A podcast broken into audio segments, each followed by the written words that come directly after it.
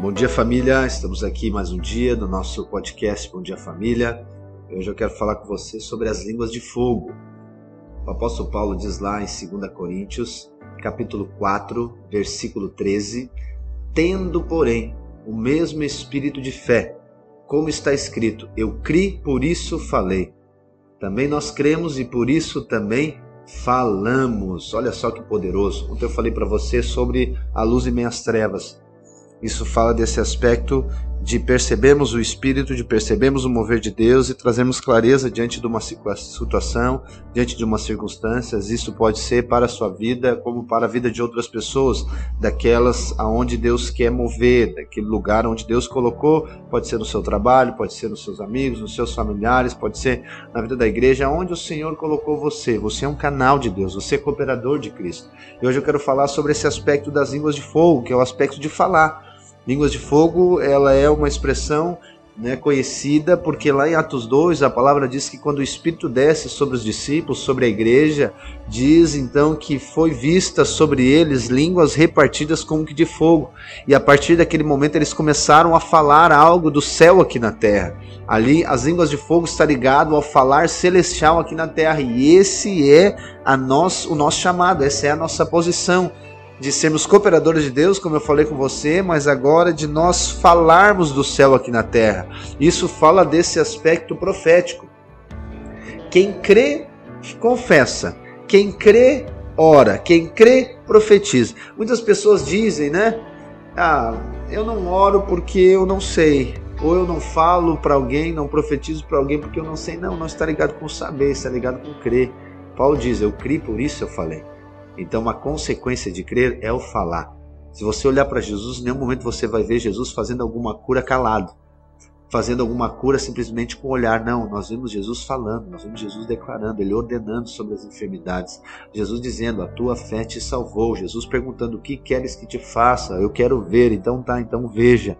Então Jesus ele fala, Jesus ele declara, Jesus sentencia. Toda vez que Jesus fala, o céu manifesta na terra, porque ele diz: As minhas palavras são espírito e vida. Então, quando você abre a boca, quando você declara, segundo essa posição do qual Deus nos inseriu, que é da graça, do favor, você se torna um canal do céu aqui na terra. E quando você fala, o Espírito de Deus ele move através da sua vida quando você declara ali a vida de Deus, quando você fala para alguém uma simples, uma simples expressão dizendo que ela é amada de Deus, dizendo que Deus tem um propósito na vida dela, eu quero dizer, não ache que isso é pouca coisa, não. Eu quero dizer, você está manifestando o céu na terra.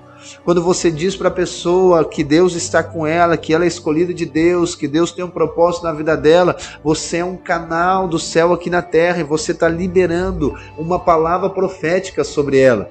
Eu sei que você, eu e você, por vezes queremos ter queremos ser usados por Deus, queremos ser um canal de Deus, e aí muitas pessoas, ou ainda todos nós, achamos que isso está ligado a fazer coisas. Eu quero dizer, fazer coisas é muito bom, servir as pessoas com trabalhos braçais, honrar elas com isso é muito bom, mas eu quero dizer, nada substitui o falar do céu aqui na terra.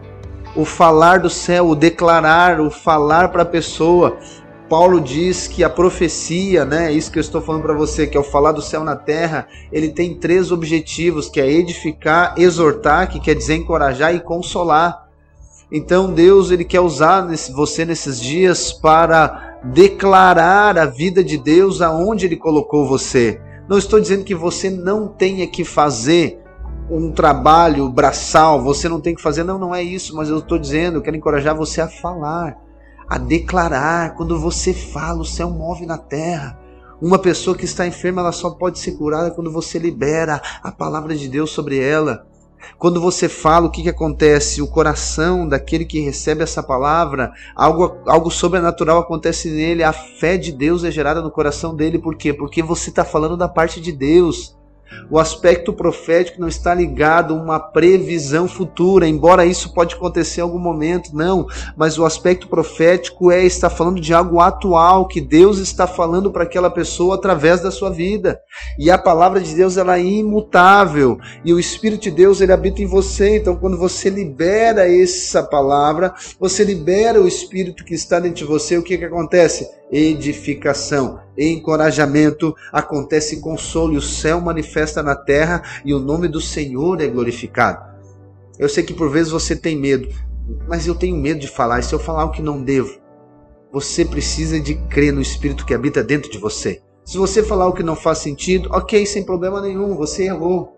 Mas o percentual de acerto você pode ter certeza que vai ser muito maior. Por quê? Porque é o tempo de Deus para mim e para a sua vida. Deus quer nos usar. E eu quero finalizar aqui contextualizando você nesse tempo. Nós estamos há mais de um ano, quase dois anos, vivendo um cenário de más notícias intensificadas diariamente em todos os veículos de comunicação. E isso faz parte do sistema, do mundo, do cosmos. E Deus levanta a sua igreja para agora ser um proclamador das boas novas. Isso fala de mim e de você.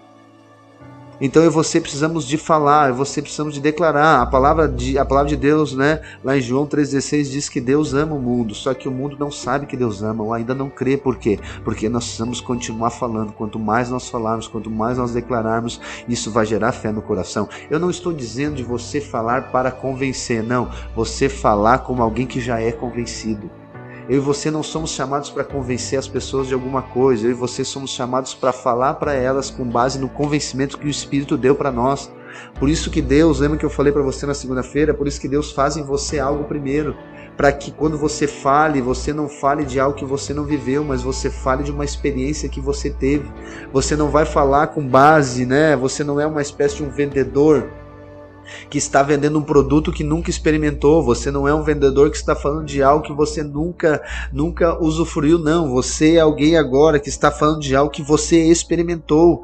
Você experimentou aquilo, aquilo é uma realidade em você. Então, você tem a revelação que Deus ama você, que você é amado de Deus. Então, quando você vai falar para a pessoa que ela é amada, a sua lágrima escorre no seu rosto, porque você lembra da experiência que Deus deu para você, da experiência que você viver com Deus. Só que isso é para outra pessoa ser abençoada. O mover de Deus não pode parar em nós. O mover de Deus precisa ser através de nós. E isso acontece quando nós falamos. Quando você fala, você encoraja, você edifica e você consola. E Deus cumpre com o propósito dele. Simplesmente creia nisso que você é cooperador de Deus na sua experiência com o Senhor e testemunhe ela para o maior número de pessoas possíveis das das, das inúmeras maneiras que você pode ser fazendo isso, seja através das suas redes sociais, seja através dos seus contatos pessoais, seja através, enfim, da sua vida, através de qualquer coisa,